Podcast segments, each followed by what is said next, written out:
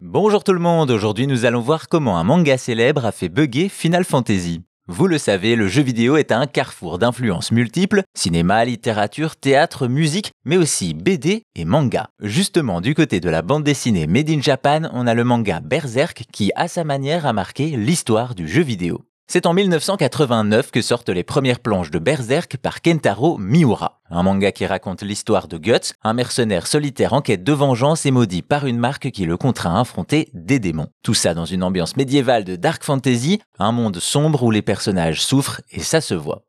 Ainsi, très vite, le manga de Miura est reconnu comme un des meilleurs représentants du genre et va influencer nombre de jeux vidéo comme les Dark Souls, Bloodborne, mais aussi Final Fantasy. En effet, les ressemblances sont nombreuses, on a l'ambiance et l'univers, mais aussi les personnages. Guts porte une épée démesurée, ce qui n'est pas sans rappeler un certain Cloud, mais ça ne s'arrête pas là, dans Berserk, Guts utilise aussi un bras canon, à l'instar de Barrett Wallace dans FF7. Enfin, il en va de même pour Griffith, un génie de la guerre et de l'épée, agile, gracieux, avec sa longue chevelure blanche et sa beauté rare. Vous l'aurez compris, difficile de ne pas penser à Sephiroth, antagoniste charismatique de Final Fantasy VII. Ainsi, dans les jeux introduits par Hironobu Sakaguchi, on retrouve beaucoup du manga de Kentaro Miura. Hélas, en 2021, une terrible nouvelle tombe. Le mangaka nous a quittés à l'âge de 54 ans. Partout dans le monde, des hommages lui sont rendus à lui et à son œuvre, partout même dans Final Fantasy XIV. En effet, si Berserk a influencé des éléments de FF7, il a également inspiré la classe Chevalier Noir du 14, un MMORPG où chacun peut vivre sa propre aventure.